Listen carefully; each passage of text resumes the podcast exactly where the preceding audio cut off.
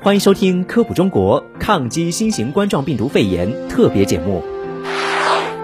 疫情发生以来，不少人谈恶色变，网上有传言称湖北产地的水果，比如脐橙等不能吃。众多网友表示有心助农，但担心传染，不敢购买。而中国工程院副院长、柑橘院士邓秀新表示，通过科学防疫、严格品控，湖北出来的水果是安全的。